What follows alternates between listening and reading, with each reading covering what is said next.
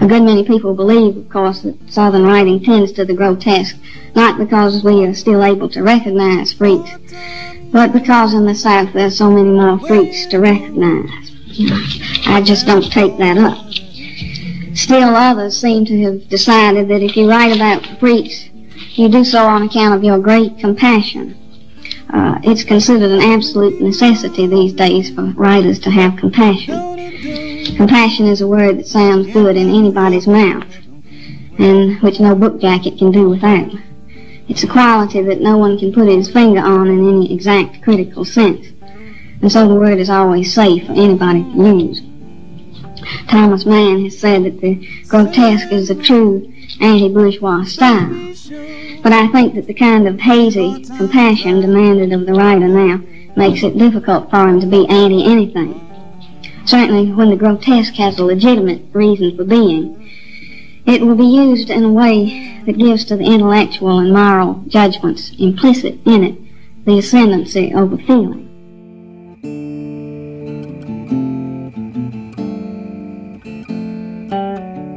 欢迎大家收听今天的尤比克电台读物节目。刚才我们听到的那段呢，是来自于弗兰纳里奥康纳的一段采访。 今天我们要跟大家分享的是他的一篇短篇小说，叫做《人造黑人》。他呢是二五年出生的一个美国的南方作家，她是一位女性。她在很年轻的时候就因为红斑狼疮去世了。然后在世期间呢，她留下了两篇长篇和三十二篇短篇，其中最有名的一篇叫做《好人难寻》。这段采访呢，大概是他对这个 grotesque，也就是怪诞这种写作风格的一个呃解释。他是这么说的：很多人认为南方文学倾向于怪诞，不是因为南方人还有认出怪人的能力，而是因为南方怪人本来就多。啊，我不这样认为。还有人认为，如果你写怪人的话，一定是出于某种同情。现在大家都认可的一种作家，就是一定要有同情心的作家。同情心这个词儿在谁嘴里都好听，所有的书封上都要加上这个词儿。没有人能以任何方式批评同情心，所以这个词儿谁用的很安全。托马斯曼曾经说，怪诞是一个真实的资产阶级的风格。但我觉得这种模糊的对作者的同情心的要求，让所有的作家难以反对任何事情。当然，当怪诞有一个合理的存在的理由的时候，它会被用作对抗理智和道德判断里面。暗藏的面对情感的优越感，嗯，带着这段采访呢，我们开始读今天的小说。这篇小说叫做《人造黑人》。海德先生一觉醒来，发现屋里充满了月光。他坐起来，目不转睛地看着银色的地板，然后又盯着可能是用织锦缎做成的枕套上的条纹。一转眼，他看到半个月亮出现在五英尺外的刮脸镜里。他停在那儿，好像在等待着他允许他进屋。月亮向前推移，给每一件东西撒上一层神圣的光辉。靠墙的那把直靠背椅看起来挺直而且专注，好像在等待命令一样。海德先生的裤子挂在椅背上，显出一种几乎是高贵的神气，像某个大人物刚扔给仆从的一件长袍。但是月亮的外表庄严，他的凝视穿过房间，望到窗外，他在那儿飘过马厩上空。似乎带着一个看到老年就在面前的年轻人的神色，在注视他自己。海德先生满可以对他说：“年龄是上好的恩赐，只有随着年龄的增长，一个人才能心平气和地理解生活。这种理解使他成为青年人合适的导师，这至少是他自己的体验。”他坐起来，抓住床角的那头铁栏杆，抬起身体，直到他能看到。放在植被靠椅旁边倒扣的桶上的闹钟，这时候已经是凌晨两点了。钟上的警铃已经坏了，但是他并不依靠任何机械工具叫醒自己。六十年的生活并没有使他的反应迟钝，他肉体上的反应，如同他精神上的反应一样，受他的意志和强硬性格的支配。这些可以从他的外貌上明显的看出来。他长着一张像试管那样的长脸，嘴张开着，下巴壳又长又圆。还有一个长长的塌鼻子，他的眼睛机警宁静，在神奇的月色中流露出沉着和足智多谋的神色，似乎是人类的某个伟大导师的一双眼睛。他可能是维吉尔，深更半夜被召唤去找但丁，或者更好的话，可能成为拉斐尔，被上帝的一束神光唤醒，飞到托比亚身边。房间里唯一的一个黑块是窗下阴影里的纳尔逊的那张草床。纳尔逊侧身蜷缩着，双膝抵住下巴，脚后跟抵住臀部。他的一套新衣服和一顶新帽子放在送来的时候的盒子里，两个盒子在小床床角那儿的地上。他醒来一伸手就可以拿到。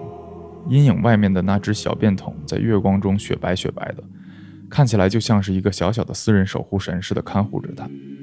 海德先生往后躺下，信心十足地感到他能履行第二天道义上的任务。他打算比纳尔逊起得更早，在纳尔逊醒来的时候，已经在烧早饭了。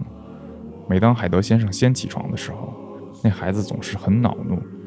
他们得四点出门，五点半到达火车连轨站，火车将在五点四十五分为他们停一下。他们必须准时到达，因为火车是专门为他们停的。这是孩子第一次进城，然而他声称是第二次，因为他生在那儿。海德先生试图向他指出，在他出生的时候，他还没有能力判断自己在何处，但是毫无效果。他仍然坚持说这是他第二次进城了。海德先生则是第三次。纳尔逊说过：“我已经要去两回了，我才不过十岁。”海德先生跟他争论过：“如果你十五年都没去那儿了，那你怎么知道你认得路呢？”纳尔逊曾这样问。你怎么知道城市没有变呢？你发现我迷过路吗？海德先生问。纳尔逊当然没见过他迷路，但是纳尔逊还是个孩子，他要时不时的顶撞回答一下。他要不顶撞的回答一下，他是绝不会感到满足的。他回了一句：“这儿附近没有能让你迷路的地方。”海德先生预言，总有一天你会发现你并不像自己认为的那么聪明能干。这次旅行他已经想了好几个月。但是他在很大程度上是从教训这方面考虑的。这次旅行将成为那孩子永远不会忘记的一个教训。他会从中发现自己没有理由仅仅因为出生在一座城市就骄傲自大。他会发现这座城市并不是个了不起的地方。海德先生有心要让他看到一座城里可以看到的一切，这样他今后就会愿意在家里度过他的一生了。他一直想着这孩子最终会怎样发现他不像自己想的那么聪明能干，想着想着沉入了，想着想着沉入了睡乡。三点半的时候，一股炸培根的味儿把他惊醒了。他跳下帆布床，那张草床上已经没有人了，衣盒已经打开。他穿上裤子，奔进另一间屋子。男孩正在烘烤一块玉米粉面包，肉已经炸好了。昏暗中，男孩坐在床边。从一只罐子里喝着冷咖啡，他穿上那套新衣服，戴着新的灰帽子，帽子低低地压在眼睛上面。这顶帽子他戴着太大，他们订购了大一号的，因为他们预计他的头还要长。他一声不响，但是从他的整个样子看来，他对自己比海德先生起得更早感到很得意。海德先生走到炉子那儿，把长柄煎锅里的肉拿到桌上。不用急，他说。你很快就会到那儿的，而且也很难保证你一到那儿就一定会喜欢他。他坐在男孩对面，孩子的帽子慢慢晃悠着往后倒去，露出一张毫无表情的脸。这张脸的模样跟老人的脸非常相像，他们是祖孙俩，但是看起来很像是兄弟俩，年龄相差不大的兄弟俩。因为海德先生在白天有一种年轻人的神情，而那孩子的模样反倒显得老成。好像他早就知道一切，而且愿意遗忘他一样。海德先生有过一个妻子和一个女儿，妻子去世之后，女儿出走了。过了一段时间，他带着纳尔逊回来。后来一天早上，他没有起床就死去了，留下海德先生单独一人照看着一岁的孩子。海德先生犯了个过错，他告诉了纳尔逊他生在亚特兰大。如果他不把这一点告诉纳尔逊，纳尔逊也就不可能坚持说这是他第二次进城了。你可能一丁点儿都不喜欢这座城市，海德先生继续说：“那是尽是些黑人。”男孩做了个鬼脸，似乎他能对付一个黑人。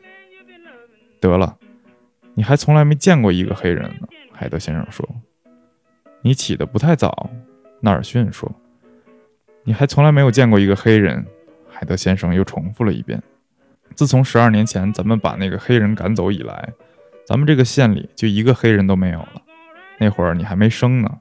海德先生看着男孩，好像在挑动他，说他见过黑人似的。你怎么知道我以前住的那个地方没见过一个黑人呢？纳尔逊问。也许我见过许多黑人呢。即使你见过一个，你也不知道他是干什么的。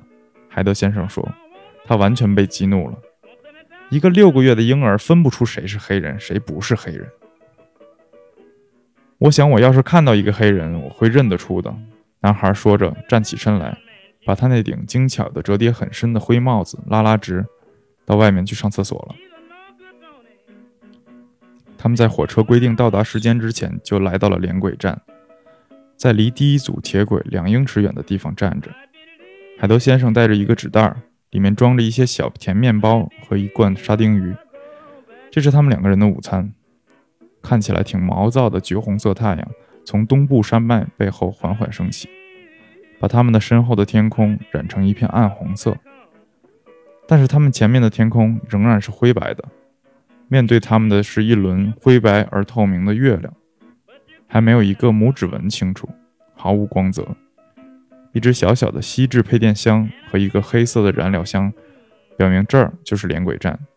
铁路是双轨，他们要伸展到最后消失在空旷地两端转弯处的后面，才会聚在一起。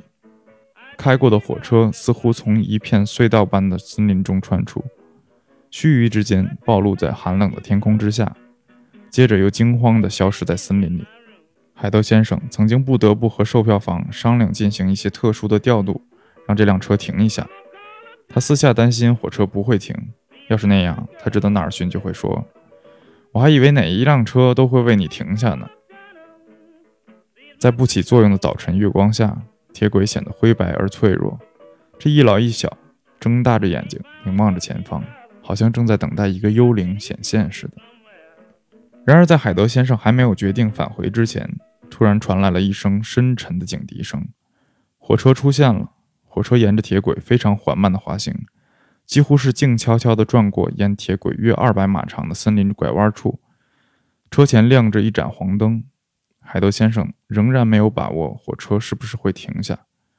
他觉得，如果火车慢慢地驶过去，那就更加显现他是个大傻瓜了。不过，他和纳尔逊两个人都做好了准备。要是火车开过去，就只当没有这回事儿。火车头开过去了，他俩闻到一股金属受热后的气味。接着，第二节车厢在他们站的地方准确地停了下来。一个长着虚胖的老哈巴狗脸的列车员在车厢踏脚上，好像在等他们一样。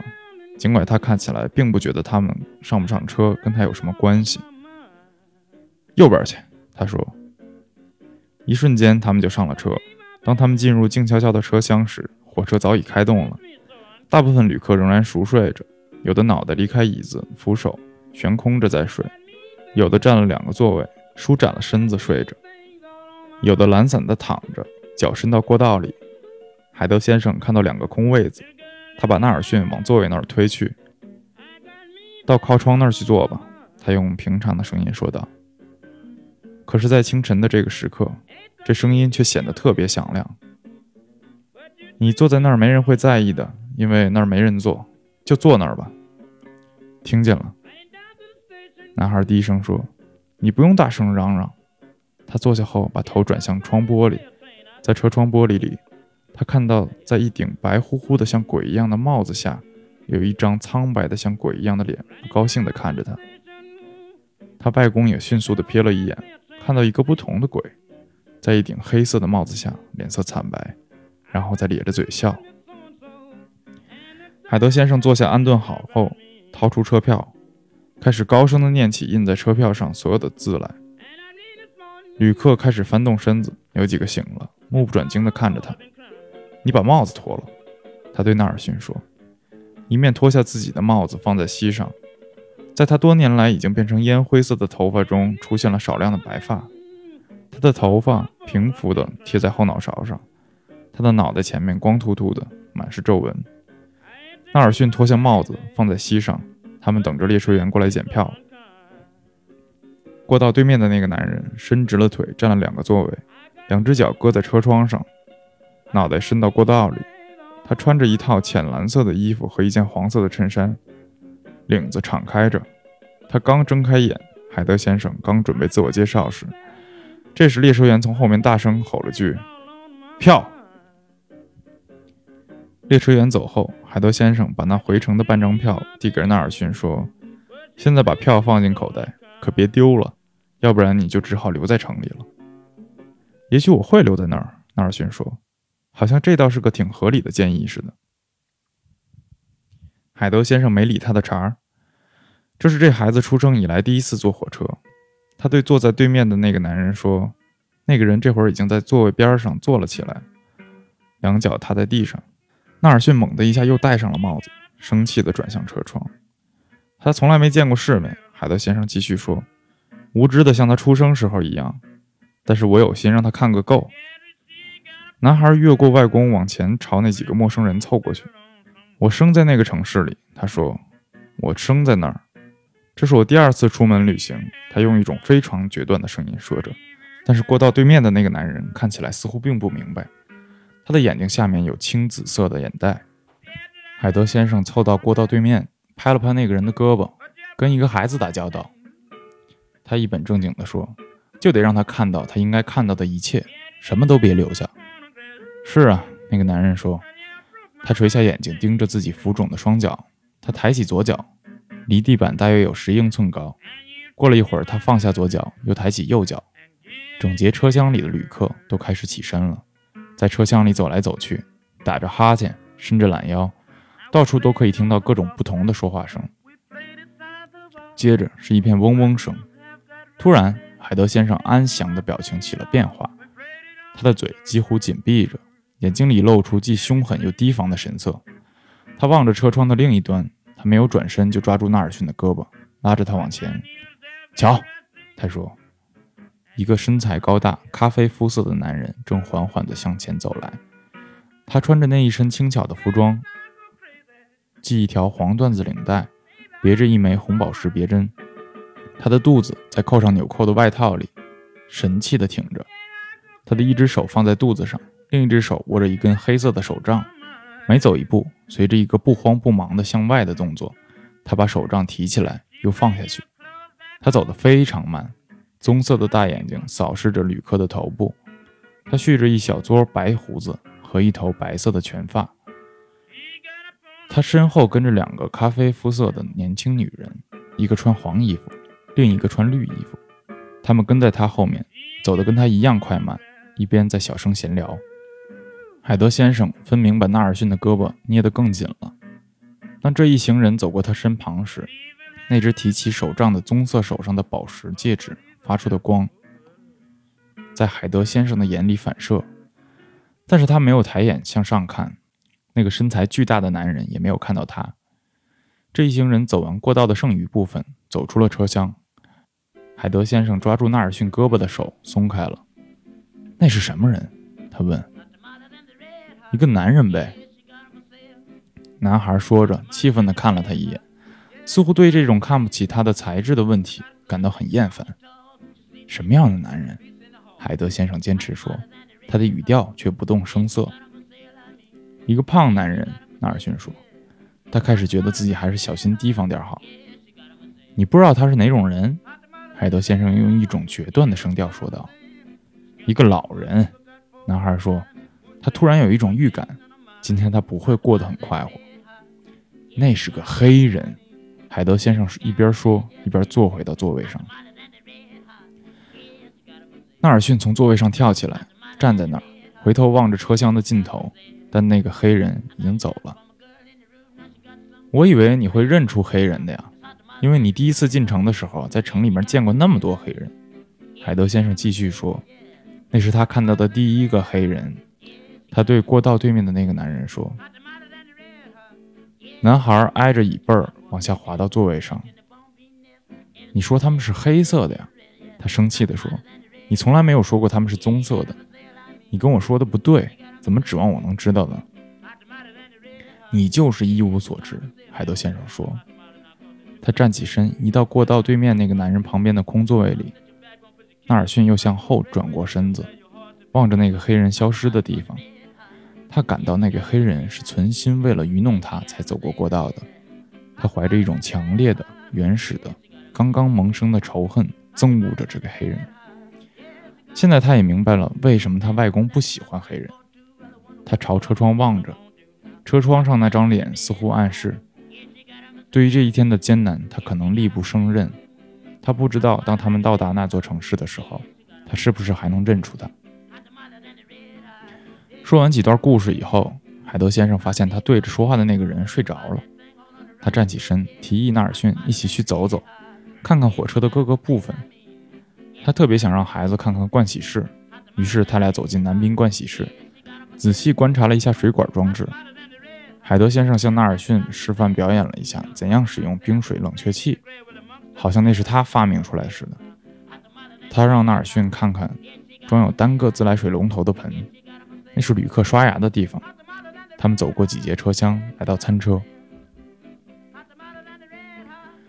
这是整列火车中最漂亮的一节车厢，车厢漆成深淡黄色，地板上铺着深红色的地毯。餐桌上方有宽大的窗子，窗外滚滚移动的景色。它们巨大的空间，在咖啡壶的侧面和玻璃杯上被缩成了一幅小型的图画。三个穿着白色套服、围着白围裙的很黑的黑人在过道里前后奔跑，摇摇晃晃地拖着托盘。向正在用早餐的旅客点头哈腰，其中有一个冲到海德先生和纳尔逊面前，竖起两根手指说：“两个座位。”但是海德先生大声地回答：“我们上车前就吃过了。”那个侍者戴着一副很大的棕色眼镜，使他的眼白显得更大了。那就请站在一边，他说着，好像掸苍蝇似的，将胳膊优美的一挥。纳尔逊和海德先生没有挪动一步。看，海德先生说：“餐车近旁的那个角上有两张桌子，一块橘黄色的帘子把它们与其他桌子分隔开了。一张桌上已经摆好餐具，但是没人坐；另一张桌子上坐着那个身材巨大的黑人，他面向他们，背向着帘子。他一面在一块松饼上涂抹黄油，一面柔声地跟那两个女人说话。他的脸非常黑，脖子在雪白的领子两面鼓了起来。他们被隔开着。”海德先生解释说，接着他说：“咱们去厨房看看吧。”他们走完餐车的过道，但是那个黑人侍者很快地从他们身后走来。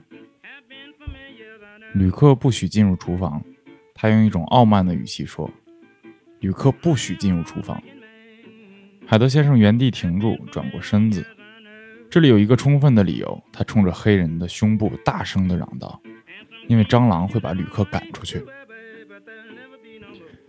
所有的旅客都哈哈大笑。海德先生和纳尔逊咧着嘴笑着走出了餐车。在家乡，海德先生是个有名的、有极致的人。纳尔逊感到在他身上有一种突然而强烈的自豪感。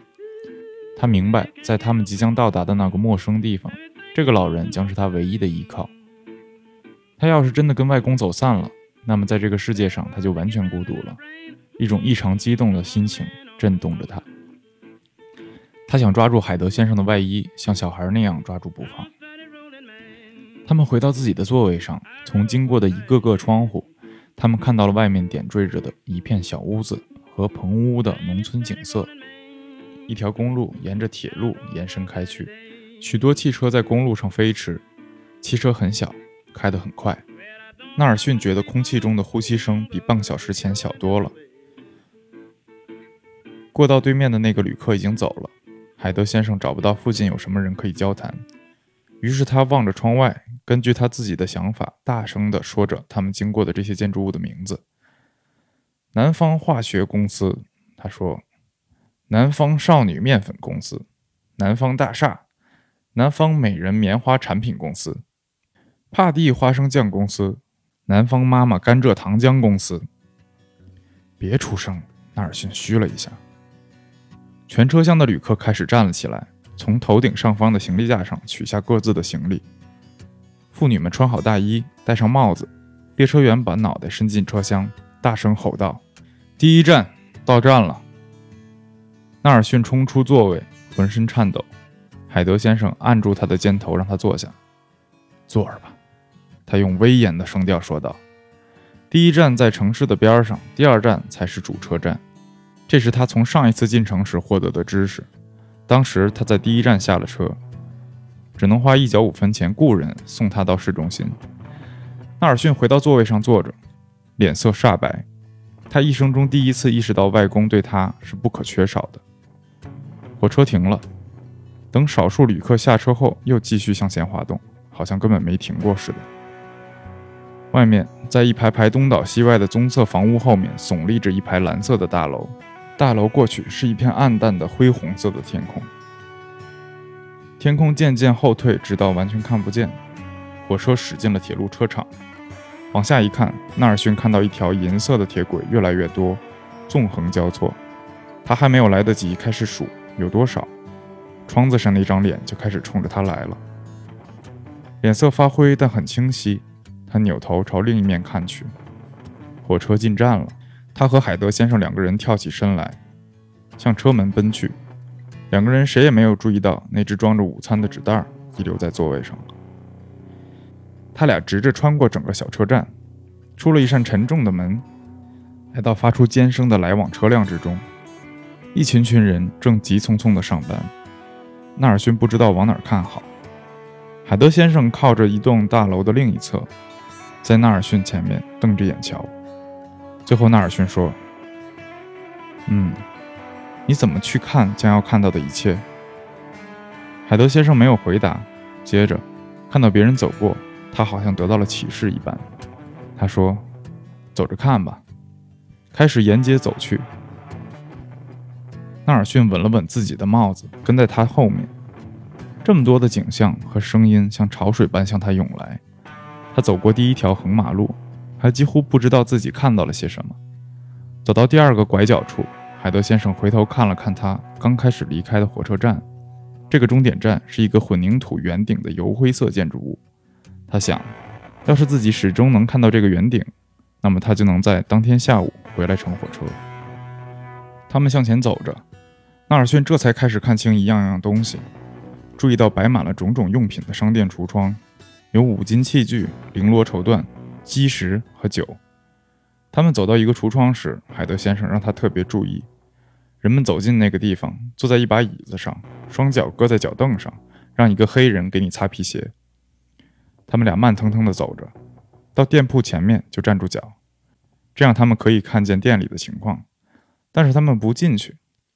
海德先生下定决心不进城里任何一家店铺，因为他第一次来到这座城市旅行时，就在一家大商场里迷了方向，受了很多人的侮辱，才找到了出口。他们来到两条横马路中间的一家店铺前，那有一个磅秤，他俩轮着上去称了一下。放入一枚硬币，出来一张纸片。海德先生的纸片上写着：“体重一百二十磅，你是正直勇敢的人，你所有的朋友都钦佩你。”他把纸片放进口袋，感到惊讶：这台机器居然能正确地说出他的性格，但是却把他的体重搞错了，因为他不久前在一个粮食磅秤上称过，知道自己体重是一百一十磅。纳尔逊的纸片上写着。体重九十八磅，你将来前途无量，但要谨防黑人妇女。纳尔逊什么女人都不认识，他的体重也只有六十八磅。但是海德先生指出，这个磅秤也许只是把数字颠倒了，因此这个九指的是六。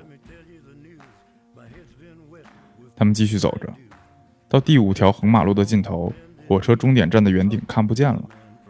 海德先生向左拐。如果隔壁没有一家更有趣的店铺，那么纳尔逊原可以在任何一家店铺的橱窗前站上一个小时。突然，他说：“我是在这儿生的。”海德先生转过身，恐惧地看着他，他的脸上汗津津的，闪着亮光。“这儿就是我出生的地方。”他说。海德先生吓坏了，他发现该是采取激烈行动的时候了。我给你看一样你没有见过的东西。他说着，把他带到一个拐角处，那儿有一个下水道的入口。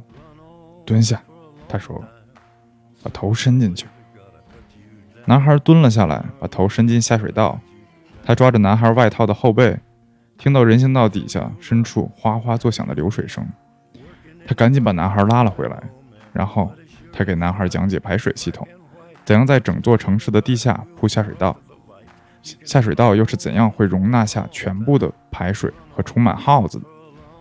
一个人怎样可能滑下去，被吸进没完没了的漆黑管道？城里的任何人在任何时候都有可能被吸进下水道。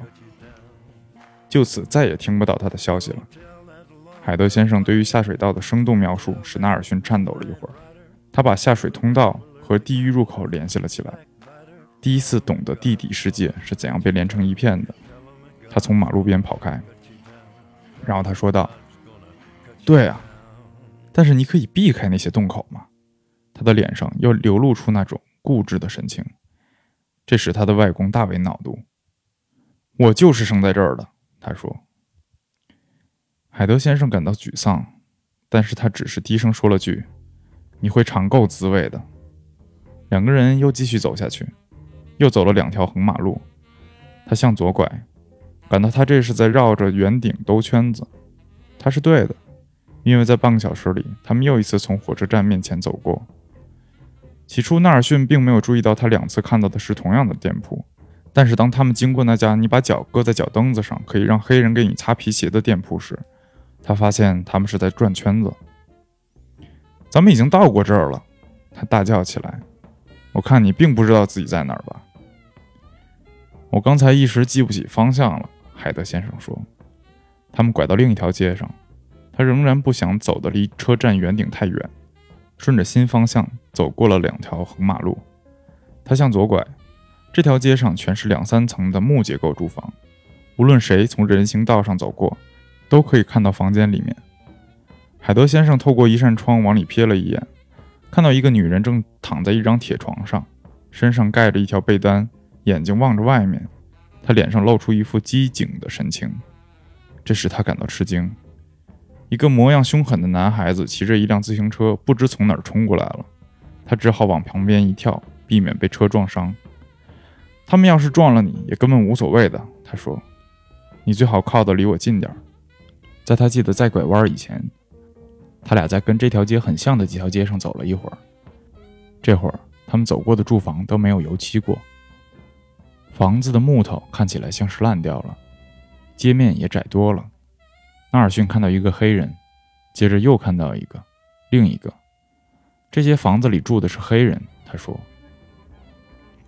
快走吧，咱们还要上别的地方去。”海德先生说，“咱们不是来看黑人的。”他们拐到另一条街上，但是他们仍然到处看见黑人。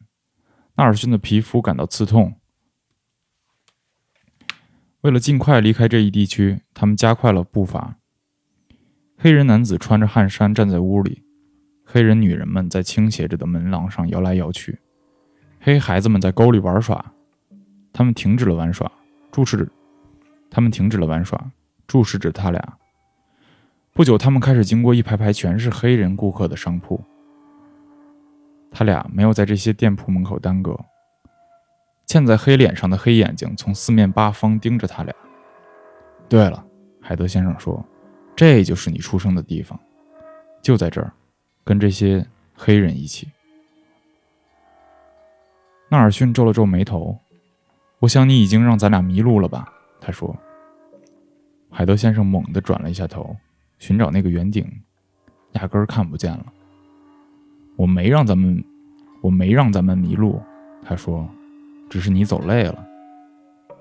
我倒是不累，就是饿了。纳尔逊说：“给我个甜面包吧。”他俩这才发现午餐已经丢失了。是你拿的纸袋，纳尔逊说。该让我来拿的。你要是想指导这次旅行，那我一个人走了，让你留在这儿吧。”海德先生说。他高兴的看到这孩子的脸色变得煞白，不过他明白他们是迷路了，而且离开车站越来越远。他自己也饿了，还感到口渴，因为他们在黑人地区，两个人都开始出汗了。纳尔逊穿着皮鞋，感到很不习惯。水泥人行道的路面很硬，他俩都说想找一处地方坐坐，但是这办不到。两个人继续走着，男孩压低了声音咕哝说：“你先丢了牛皮纸袋，接着又迷了路。”海德先生不时咆哮地说：“谁想要在这个黑人乐园里待下去？可以待下去吗？”这时候，太阳在天空中升得很高了，从屋子里飘出了一股做饭的香味儿。黑人们在各自的门口看他们走过。你干嘛不找个黑人问问路呢？纳尔逊说：“是你迷的路。你是在这儿出生的。”海德先生说：“你要想问，你自己去问吧。”纳尔逊害怕黑人，他不想让黑人孩子笑话自己。他看到前面有一个大个子黑人妇女靠在门口，门是朝人行道方向开的。她头上的头发都直竖着，大约有四英寸长，光着一双棕色的脚站着，脚的两边是粉红色的。她穿的粉红色衣服清楚地显出她的体型。当他俩走到她身边时，他懒懒地把一只手举到头上，手指埋在她的头发里。看不见了。纳尔逊停住脚步，他觉得那个女人的一双黑眼睛逼得他透不过气来。怎么走回城里去？他说，说话的声音听起来不像是他自己的。等了一下，女人说道：“你现在就在城里。”声音非常浑厚低沉，纳尔逊只觉得身上好像给喷射了一股凉水似的。该怎么去乘火车？他用同样悦耳的声音说：“你可以乘电车吗？”他说。他明白他是在跟他开玩笑，但是他已经累得不行，连瞪眼的劲儿都没有了。他站在那儿，细细地打量着他的全身，他的眼光从他的很大的膝盖望上去，直望到他的额头，然后从他的脖子的亮晶晶的汗珠往下看，扫过巨大的胸脯、裸露的胳膊。回到埋藏着他手指的头发那儿，移动的眼光勾出一个三角形。突然，他想要他伸出手，把他抱起来，把他搂得紧紧的。接着，他想要让自己的脸感觉到他的呼吸。他想要在他把他越抱越紧的时候，盯着他的眼睛看。他以前从来没有过这样的感觉。他感到好像在摇摇晃晃地穿过一条漆黑的隧道一样。你们可以走过一条横马路，在那儿乘电车去火车站，小宝贝儿。他说：“要不是海德先生把他粗暴地拉开，纳尔逊会瘫倒在他的脚旁。”你这样做像个白痴！老头子大声吼道。他俩急匆匆地沿街走去。纳尔逊没有回头去看那个女人，他猛地把帽子往前一推，遮住自己羞愧而发烧的脸。他回想起在火车车窗上看到那张嘲笑的鬼脸，和他在路上的预感，想起磅秤里出来的那张纸片上写着“要谨防黑人妇女”，和他外公那张纸片上写着“他是正直和勇敢”的话。他抓住老人的一只手，他难得有这种时候，这是依赖别人的一种表示。两个人一路朝电车轨道走去，那有一辆黄色的长电车。正当当的驶来，海德先生从来没有坐过电车，他让那辆驶了过去。纳尔逊一声不吭，他的嘴不时地微微颤抖着，但是他外公光想着自己的问题，根本没有注意到他。他俩站在拐角上，谁也不朝路过的黑人看一眼。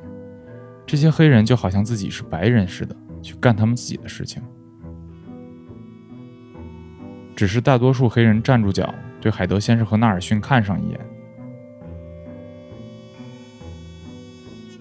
海德先生忽然想起，既然电车是在轨道上行驶的，他们只要顺着轨道走就行了。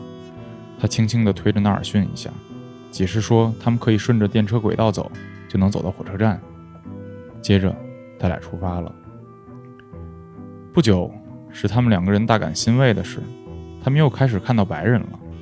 纳尔逊靠着一幢大楼的墙壁坐在人行道上。“我得歇歇。”他说，“你丢了牛皮纸袋，又迷了路。”你呀，就等到我休息过来再走吧。咱们前面有电车轨道，海德先生说，咱们只要一直看得见轨道就行。再说，你也该跟我一样系着牛皮纸袋的嘛。这是你的出生地，是你的故乡，这是你第二次旅行了，你该知道怎么办。他蹲下身子，继续用这种腔调唠叨，可是那孩子不理他，只是脱下皮鞋。让火辣辣的双脚轻松一下，像只小人猿似的站在那儿咧开嘴笑，让一个黑女人给你指示。天哪，海德先生说。我从来没说过自己怎么样，我只是说我出生在这儿。”男孩声音颤抖着说：“我从来没有说过我是不是喜欢这儿，我也从来没有说过要上这儿来。我只是说我生在这儿，这跟我毫不相干。我要回家。首先，我从来没想上这儿来，这都是你的好主意。你怎么知道顺着电车轨道走就是对的呢？”海德先生也想到了这一点。这儿都是白人，他说：“咱们先前没走过这儿。”纳尔逊说。这个地区都是砖房，可能有人住，也可能没人住。路旁栏杆停着几辆空车，偶尔有一个行人走过。路面上升腾起来的热气钻进纳尔逊单薄的衣服，他的眼皮开始下垂。一会儿以后，他的脑袋往前倾着，他的双肩抽动了一两次，然后侧身躺倒在地。他筋疲力尽，伸开手睡着了。海德先生默默地注视着他。他自己也非常疲惫，但是他俩不能同时睡觉。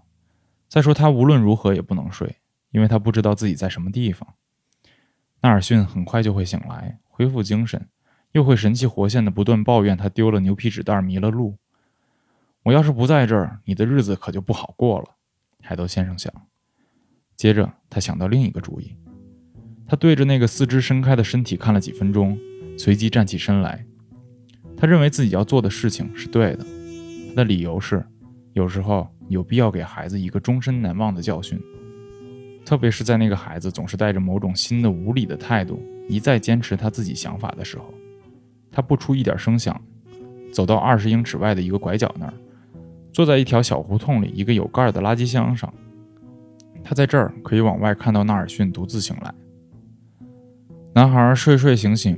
朦胧的觉得各种模糊的声音和黑黢黢的人影正从他身体的某个黑暗的部分上升到光亮处。他睡熟的时候，脸扭动着，他已经蜷起双膝抵住下巴。太阳在狭窄的街道上投下一片暗淡的光，一切事物看起来完全是他的本来面目。海德先生像一只老猴那样弓着肩坐在垃圾箱上。过了一会儿。他决定，如果纳尔逊不很快的醒来，他就用脚踢开垃圾箱，发出很大的响声。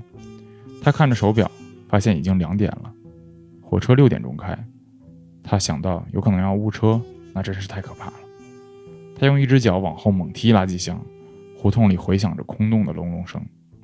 纳尔逊大叫一声，猛地跳起身来。他朝外公应该在的地方看去，目瞪口呆。他似乎旋转着好几次。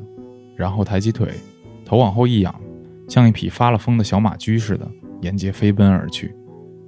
海德先生跳下垃圾箱，跟在他后面奔跑，但是几乎看不见男孩了。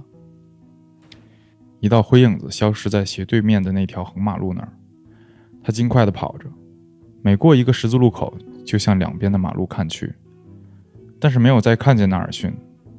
当他气喘吁吁地跑过第三个十字路口的时候，他看到，在这条横马路和下一条横马路中间出了事儿。他停住了脚步，蹲在一个废物箱的后面看着，弄清他的处境。纳尔逊双腿岔开着坐在地上，旁边躺着一个老妇人，她正在大声尖叫，食品洒在人行道上，已经有一群女人聚集在那儿，等着看怎么处理。海德先生清楚地听到躺在路上的老妇人喊叫道。你撞坏了我的脚踝，你爹得赔，一个子儿也不能少。警察，警察！有几个女人在拉纳尔逊的肩膀，但是那孩子似乎吓呆了，站不起来。有什么东西逼着海德先生从废物箱背后走出来，向前走去，但是他走得很慢，简直像在爬一样。在他一生里，他还从来没有被警察叫去谈话过。那些女人在纳尔逊周围打转。好像他们可能马上就把他扑倒在地，撕成碎片一样。那个老妇人仍然在尖叫着，他的脚踝给撞坏了。叫警察过来！叫警察过来！海德先生走得非常慢，这样他就可以每前进一步，马上后退一步了。但是，他走到离开那儿大约十英尺的地方，纳尔逊看到了他，跳了起来。男孩一把紧紧地抱住他的屁股。直喘粗气，女人们都转向海德先生。受伤的那个老妇人坐起身，喊叫起来：“你这位先生，你得支付医药费，一分也不能少，都是你那孩子干的。他是个少年犯。警察在哪儿？谁给记一下这个男人的名字和地址？”海德先生试图把纳尔逊的手指从他屁股上挪开，他的脑袋像甲鱼似的缩在衣领里，双眼呆滞，流露出害怕和提防的神色。你的孩子撞伤了我的脚踝，那个老妇人大叫：“警察！”海德先生感到警察从后面走进来了，他笔直地瞪着前面的女人，他们愤怒地聚集在一起，像一堵坚固的墙那样挡住了他的去路。这不是我的孩子，他说：“我从来没有见过他。”他感觉到纳尔逊的手指松开了，女人们往后退去。害怕地注视着他，他们似乎对一个竟然不承认自己孩子的男人厌恶极了，因此无法容忍把手放到他身上去。海德先生继续往前走，穿过一块他们默默让出来的空地，把纳尔逊留下了。他看到前面只是一条曾经走过的街道的空洞洞的隧道。男孩留在原地站着，他的脖子向前伸着，双手垂在身体两侧。他的帽子紧扣在脑袋上，上面连褶皱都消失了。那个受伤的女人站起身来，冲他晃了晃拳头，其他人则向他投来怜悯的目光，但是他丝毫没有注意到他们，眼前没有警察。过了片刻，他开始机械地走起来，并不使劲赶上他的外公，而只是跟在后面，相差二十来步。他们就这样走过五条横马路。海德先生双肩下垂，脖子向前弯着，弯到别人从后面看不见。他害怕地转过头去，最后他满怀希望地回头瞄了一眼。他看到他身后二十英尺的地方，一双像干草叉的尖子一样的小眼睛刺进他的后背。男孩的秉性并不宽容，但是这一次有了一件需要他宽容的事情。海德先生以前从未做过如此丢脸的事儿。又过了两条马路，他回过头，用痛苦的硬逼出来的愉快腔调说道：“咱们上哪儿去喝瓶可口可乐吧？”纳尔逊带着他一种从未流露过的庄严神情转过身去，背对着外公站着。海德先生开始感到他不承认纳尔逊这件事的严重性。他们继续前进，他的脸绷得紧紧的，显出挖下去的脸颊和高高的颧骨。一路上，他什么也没看到，只是发觉电车轨道看不见了，从哪儿都看不见那个圆顶。下午也快过去了，他知道，如果天黑了，他们还在城里，那他们就要挨揍，要遭抢劫。他只是巴望让自己遭到报应，但是想到他的罪孽会连累纳尔逊，想到即使在眼前，他也正在给孩子带来厄运，他可受不了。他们不停地走着，走过一条条横马路。穿过一个几乎没有尽头的全是小砖房的地区，直到海德先生几乎摔在了一个水龙头上。那个龙头在一块小草地边，离地大约六英尺高。从清晨到现在，他没有喝过一口水，但是他觉得自己现在不配喝。然而他想到纳尔逊也会口渴的，他俩都来喝水，就会碰在一起了。他蹲下身子，嘴对准水管口，旋开龙头。一股冰凉的细流流进他的喉咙，接着他用极痛苦的声音喊道：“过来喝口水吧。”这下，男孩目不转睛地盯着他看了差不多有一分钟。海德先生站起来往前走去，好像喝的是毒药。纳尔逊在火车上用纸杯喝过一些水，后来就一直没有喝过。尽管如此，他还是从自来水龙头边走过去，不屑在他外公喝过水的地方喝水。当海德先生明白这一点的时候，他失去了一切希望。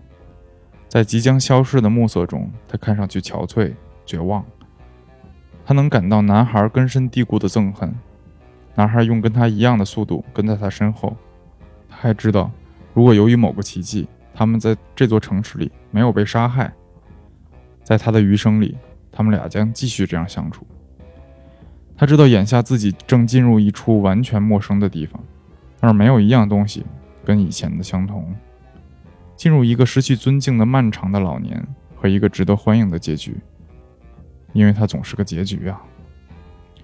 至于纳尔逊，他的思想已经把他外公的无情无义的行为冷冻起来，他好像试图把事情完整无缺地保存着，直到最后审判日奉献出来。他走着，不向左右张望，但是当他感到内心某个遥远的地方出现一个神秘的黑人形象，好像这个形象会用一次热烈的拥抱。把他那个冷冻的幻象融化掉的时候，他的嘴会扭动一下。太阳落在一排房子后面，他们不知不觉地来到一个漂亮的市郊地区。路旁是一块块草坪，草坪上装饰着一个个供小鸟戏水的小盆儿。草坪后面是幢幢大楼。这的一切都很荒凉。他们走了好几条横马路，连一条狗都没有碰到。巨大的白房子有点像遥远的水中的冰山。这儿没有人行道，只有一圈一圈汽车道，挺好玩的，盘旋着。纳尔逊没有采取行动，靠近海德先生。老头觉得他要是看到一个下水道入口，他就会钻进去，让自己被水冲走。他能想象，当他被水冲得看不见的时候，那孩子会站在一边，兴趣不大的看着他。一声响亮的狗叫声引起了他的注意。他抬头看到一个肥胖的男人带着两条哈巴狗正走过来。他就像因船只失事而困在荒岛上的人那样挥动双臂。“我迷路了！”他叫道，“我迷路了，找不到回去的路了。我和这个孩子得赶上这趟火车，可是我们找不到车站。啊，上帝啊，我迷路了！啊，上帝呀，救救我吧！我迷路了。”那个男人是个秃头。穿着打高尔夫球的灯笼裤，他问着海德先生要赶哪趟车。海德先生掏出车票，手颤抖着，非常厉害，几乎连车票都拿不住了。纳尔逊已经走到十五英尺以内的地方，站在那儿瞧着。嗯，那个胖男人说着，把票还给海德先生。回城里去赶这趟车是来不及了，不过你可以在郊区车站赶上。车站离这儿三条横马路。他开始讲解怎么去车站。海德先生瞪着眼瞧，好像他正在慢慢的起死回生。胖男人说完就走了，两条狗在他脚边蹦蹦跳跳的走去。这时候，海德先生转过头对纳尔逊气喘吁吁地说：“咱们要回家了。”孩子站在大约十英尺远的地方，在灰色的帽子下，他的脸毫无血色，他的眼睛里流露出得意而冷冰冰的神色，没有光，没有感情，也没有兴趣。他只是站在那儿，一个小小的人影，等待着。家对他来说无关紧要。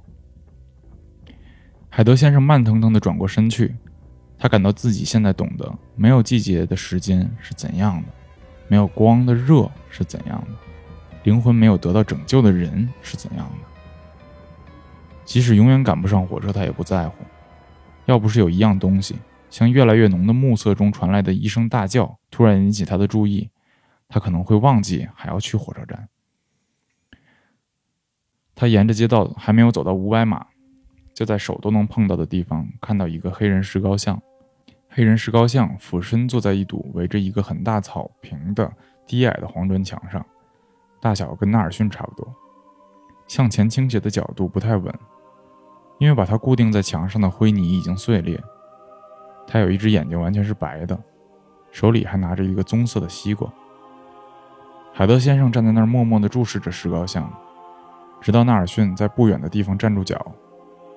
两个人就这么看着。后来，海德先生低声说：“一个人造黑人。”无法说出这个人造黑人原先是打算塑成年轻人还是老人，但看起来太糟糕，因此两者都不像。原来打算把他塑造成神情快活的样子，因为他的嘴角向上绷紧着。但是那只有缺口的眼睛和倾斜的角度，却使他显得非常痛苦。一个人造黑人，纳尔逊用和海德先生完全一样的声调重复了一次。他俩站着，脖子向前伸的角度和肩膀弯曲的样子几乎相同。他们的手在口袋里一模一样的抖动着。海德先生看起来像是小孩，而纳尔逊像一个小老头。他们站着，盯着这个人造黑人看。好像他们面对一件极其神秘的东西，一个为纪念另一个人的胜利而建立的纪念碑。这把他俩在共同的失败里带到了一起。他俩都能感到，他像一个仁慈的行动，解除了他们两个之间的隔阂。海德先生以前从来不懂什么是仁慈，因为他一向好的不需要仁慈，但是现在他自己懂了。他朝纳尔逊看看，明白他必须对孩子说点什么，来表示他仍然是明智的。从孩子回看的目光里，他看到他渴望得到的信心。纳尔逊的眼睛似乎在哀求他彻底解释一下人生之谜。海德先生张嘴要发表一番高超的议论，接着他听见自己说：“这儿没有多少真的黑人，所以他们不得不做一个人造的。”等了一下，男孩点点头，嘴巴奇怪的抖动了一下，说：“趁咱们现在还认识路，回家去吧。”两个人刚到火车站，要乘的那趟火车就滑进了郊区车站。他俩一起上了车，在火车应该到达连轨站前十分钟，他们走到了车门口，站在那儿做好了跳车的准备，如果他不停的话。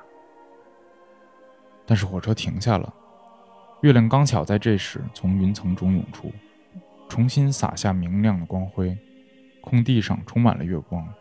他们下车的时候。鼠尾草在荧光下轻轻地颤动着，渣块在他们脚下闪烁着亮晶晶的黑光。树顶像公园的保护墙似的围着连轨站，比天空还要黑暗。空中漂浮着巨大的白云，好似一盏盏照明灯。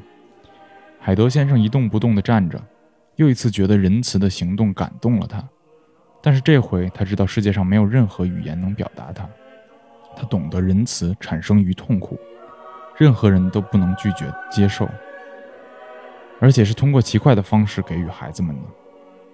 他懂得这是一个人死后能带给造物主的一切。突然，他羞愧的脸红了，因为他能随着死亡带给造物主的仁慈实在是太少了。他用上帝的彻底性来审判自己，而仁慈的行动像一团火焰似的盖住了他的骄傲，把他的骄傲烧得干干净净。他站在那儿。感到心惊肉跳。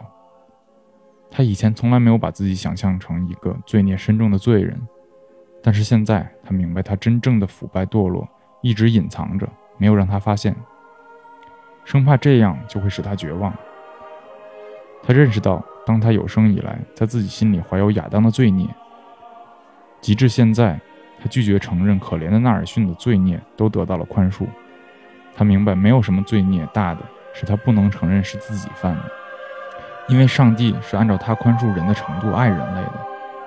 他感到自己那时会做好准备进入天堂。纳尔逊在帽檐的阴影下使自己的脸色平静下来，他带着一种既疲惫又怀疑的神情望着他。火车从他们身边划过，接着便像一条受惊的蛇似的钻进树林里不见了。这时候。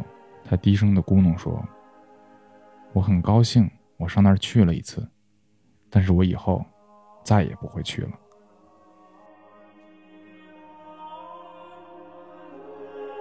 感谢大家收听今天的尤比克电台。如果你想参与跟两位主持人的互动，欢迎你关注微博尤比克电台，或者添加微信 ubikfm，我们会把你拉到群中。我们下期见。